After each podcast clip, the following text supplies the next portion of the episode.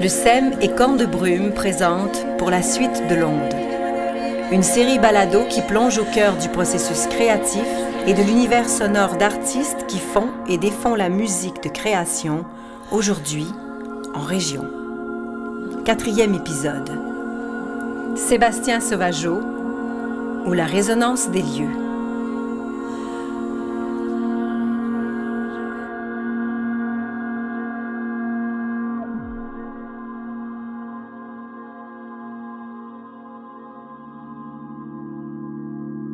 J'approche les gestes anciens sur la frontière entre ce qui s'amorce et ce qui suit. J'arpente comme sentiers étroits le regard suspendu, l'essor premier, l'air d'aller et le respire repris.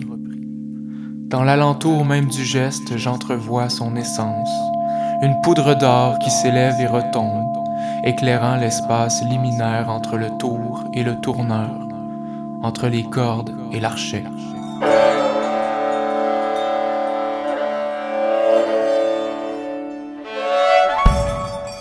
M'appelle Sébastien Sauvageau, je suis guitariste, compositeur et poète. J'habite dans la belle région de la Matawini dans la Naudière, dans un petit village qui s'appelle Sainte-Marceline de Kildare. Je suis membre fondateur de Conte de Brume et je suis aussi à la tête d'un ensemble jazz et avant-trad qui s'appelle Lumigmag. La musique que j'écris est à la rencontre de trois courants, le jazz, les musiques contemporaines et les musiques traditionnelles, cherche à faire une musique géopoétique, inspirée par les territoires, les cycles et les traditions.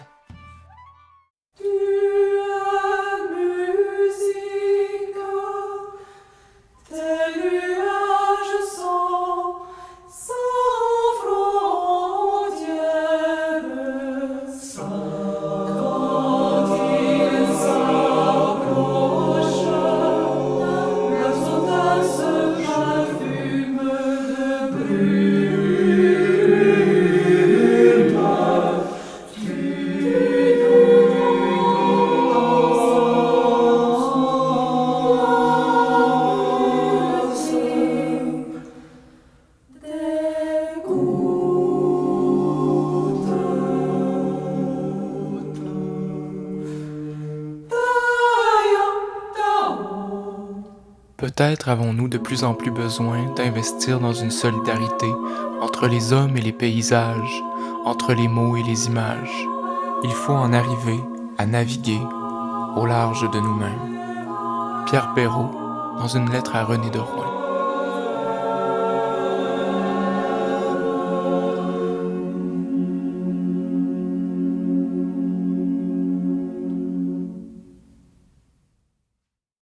Si l'artiste doit peindre ce qu'il rêve, ce n'est pas en se détournant de ce qu'il voit, mais en le prolongeant par l'acte de cette seconde vue qu'est l'imagination. On a une sorte de rêver voir. Le poète Michel Collot. C'est vrai que ça résume bien euh, les démarches qui m'inspirent autour de la tradition, de la mise en musique des territoires, des paysages. Le potentiel de, de prolongation, d'ouverture, le, potentiel poétique. Mais si j'avais pas ces inspirations-là, très poétiques, très conceptuelles, j'arriverais pas à la musique que je fais. Moi, c'est ce, que, c'est ce qui me, me donne l'élan de composer. Donc la tradition comme telle, ben moi j'y suis arrivé il y a cinq ans, en passant par bien d'autres musiques traditionnelles avant. J'ai finalement arrivé à la musique traditionnelle québécoise, commencé à en écouter plus, j'y arrive avec mon bagage de compositeur de musique jazz puis de musique contemporaine. Puis je l'intègre ce bagage-là, j'essaie pas de le cacher, au contraire, j'arrive à la musique traditionnelle avec ça. Puis je souhaite essayer de créer des passerelles entre euh, toute la richesse de cette tradition-là, puis ce qui me fait triper, tu sais, en musique. Je vais prendre ce qu'il y a dans la musique traditionnelle, puis je vais le, le diffracter. C'est la même chose pour les paysages. Ce qui m'intéresse, c'est pas imiter l'eau en musique, c'est transformer ma manière d'écrire en prenant les processus que je vois dans l'eau. Comment est-ce que je peux composer comme une vague? Comment est-ce que je peux développer un matériau comme une vague? C'est pas juste de faire euh, un son qui monte puis qui descend. Pour moi, ce qui m'intéresse, c'est de prendre ces processus-là ou de les évoquer en musique. mon prof Hugues Leclerc à l'université qui m'avait mis sur cette piste-là d'évocation plutôt que l'imitation, puis ça me nourrit beaucoup. Venez garçons et filles, écoutez ma chanson. C'est une chanson que j'ai faite, nouvelle m'a composée. Migration et Sainte-Marceline de Kildare, en résidence avec Lou Migmag à la Vieille Chapelle. Portager, porter au-delà les caps infranchissables son bagage, poursuivre le voyage, encore et toujours. Avec la voix du voyageur Valère Vachon, migrer. J'ai choisi ici la distance comme une question. Comment dialoguer avec une voix ancienne? Comment vraiment entrer en résonance avec le sens qu'elle porte? La complainte chantée par le voyageur de Beauce et collectée par l'ethnomusicologue Marc Gagné avait en son cœur une sorte de noyau comprimé, une matière dense, pétrie de gratitude envers la grâce divine qui a sauvé le voyageur, mais aussi une certaine lassitude et amertume vis-à-vis du sort et des conditions de travail de l'époque dans les chantiers. Avec Migration, j'ai cherché à apporter une certaine forme de guérison à la tristesse du chanteur. J'ai voulu organiser la grande messe que Valère souhaitait chanter à l'heure de son arrivée. J'ai présenté euh, Migration à Alex il y a une couple de semaines et ça n'a pas été le coup de foudre. La pièce intègre des échantillons d'outarde joués dans le sax, des bruits de clés imitant le cours d'un ruisseau. Alex doit chanter la complainte et jouer un accompagnement en même temps. Alex joue la mélodie de la complainte de Valère Vachon, façon très lousse, ornementée, en improvisant autour et en bâtissant des boucles avec ses pédales. Un esprit sombre, cérémonial se déploie. Je suis à la guitare électrique et J'invente à tâtons un accompagnement distorsionné avec un délai à bande. Davy entame une sorte de marche processionnelle. Ses pas marquent un rythme ternaire avec un long premier temps frotté. Il tourne autour des allées dans la chapelle, il confirme la transe. Trente minutes où le temps se suspend.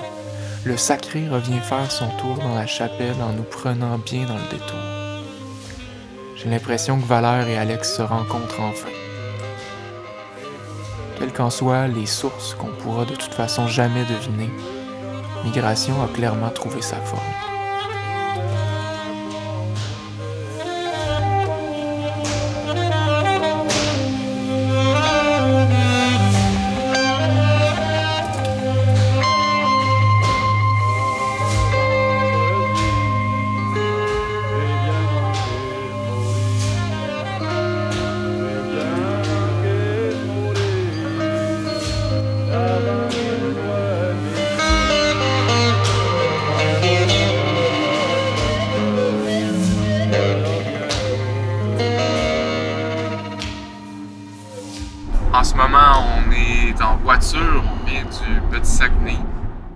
Les Anses résonantes, c'est le projet qui, qui m'occupe au moment de- d'enregistrer euh, le balado. Ben, c'est la première fois qu'il y a une dimension euh, aussi importante qui est accordée à la construction d'un timbre. On a imaginé un timbre, puis là, on, on trouve des moyens pour le réaliser. Donc, Les Anses résonantes, c'est un projet qui est inspiré par la tradition scandinave de violon d'Ardenger. C'est des violons à cordes sympathiques. Donc, il y a des, des cordes qui résonnent par sympathie quand le violoniste joue. Et puis, euh, là, on, crée une contrebasse à cordes sympathiques. Et on développe tout un répertoire pour cette contrebasse-là. C'est la première fois qu'il faut qu'un projet de composition passe par des dimensions aussi concrètes là, que de dégrossir des pièces de bois, sculpter des. Ben, c'est pas moi qui le fais, mais tu sais, c'est beau d'assister à toutes ces étapes-là. C'est toujours ça, là, un projet de composition, de création. On a des. C'est dans les airs, puis là, tout le processus, c'est d'amener ça dans la matière. Là, on, on le voit vraiment clairement avec ce projet. Super belle aventure qui réunit un luthier, un ingénieur de son, qui est aussi compositeur, donc très créatif, et l'incroyable Stéphane Diamantacchio à la contrebasse. Stéphane, c'est un artiste qui m'inspire beaucoup par la grande profondeur de ses interprétations. C'est une des personnes qui m'a le plus euh, épaté par comment il a pu prendre quelque chose que j'avais écrit puis l'amener vraiment au-delà de ce que j'avais conçu. C'est quand l'interprète apporte ça dans son, sa propre sensibilité, son propre univers avec ses références, ça va tellement plus loin. Mais après, ça fait une couple d'années que j'ai du plaisir à écrire pour un instrumentiste en particulier, puis je me rapproche toujours de ça. D'essayer de, composer quelque chose qui est à la, à la rencontre entre l'univers de l'instrumentiste puis mon univers de composition, puis que de chaque côté, il y a un dépassement de ce qu'on est en train de faire.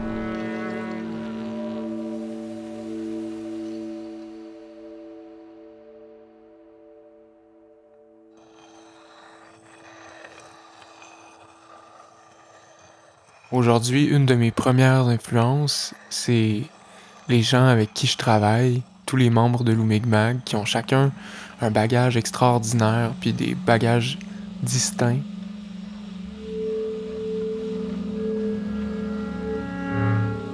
Mais avant ça, il y a trois grandes influences que je peux nommer dans mon parcours. Pierre Perrault, c'est celui qui a su mettre la parole, la parlure, comme il disait, des gens à l'avant.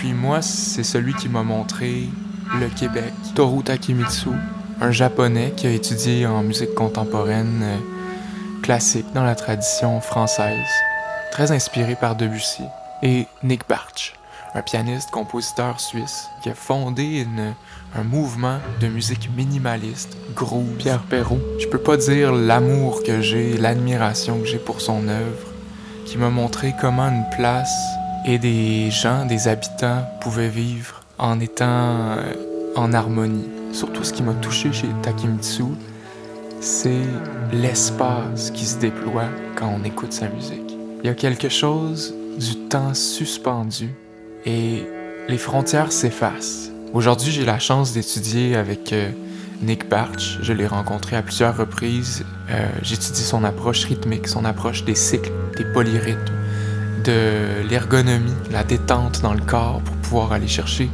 un tonus quand on joue. J'espère que ça va transformer ma façon d'écrire. Je suis quelqu'un qui est assez intellectuel. Puis l'approche de Nick Barch me ramène dans mon corps. J'espère qu'en écrivant avec le corps, je vais aller vers d'autres formes d'écriture.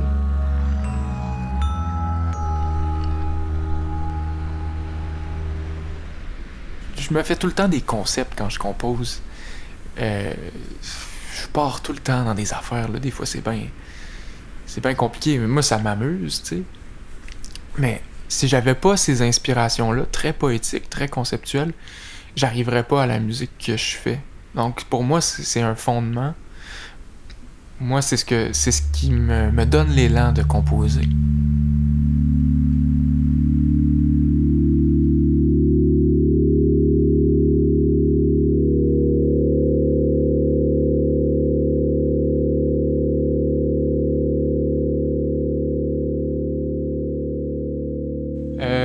Just Intonation, c'est un autre système d'organisation des hauteurs en musique. On est habitué maintenant au système tempéré qui est là depuis le, 18e siècle, puis qui, répartit toutes les notes avec une distance égale.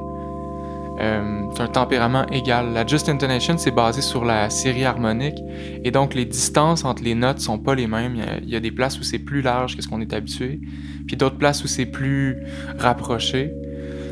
Mais ça, c'est juste théorique. Ce qui m'intéresse dans la Just Intonation, c'est qu'il y a une résonance incroyable. C'est comme si l'harmonie, plus qu'en tempérament égal, devenait une architecture, un espace dans lequel tu peux entrer.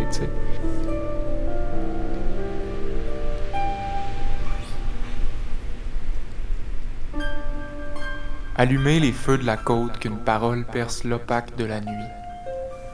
Les étincelles racontent l'origine du temps et sa brûlure pour qui sait les écouter. Ajourer ces tissus folkloriques laissés au fond de l'armoire, qu'une lumière neuve les tisse autrement. Les jours donnent à voir les raies subtiles qui charpentent le réel. entre les temps anciens et ceux qui nous traversent, retourner à la particule vive, la prière, le métier, la brèche, le cent fois recommencer, le souffle sur le brandis. Cette particule a douceur d'un roc poli par l'usage et l'amour.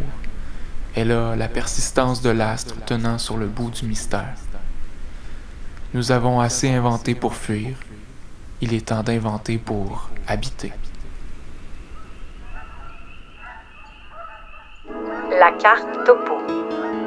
Saint-Fulgence, La Maurice. Sainte-Marceline de Kildare. inspiré librement de notre région. Comment les lieux résonnent en musique? The magic can be found in these places. La carte topo.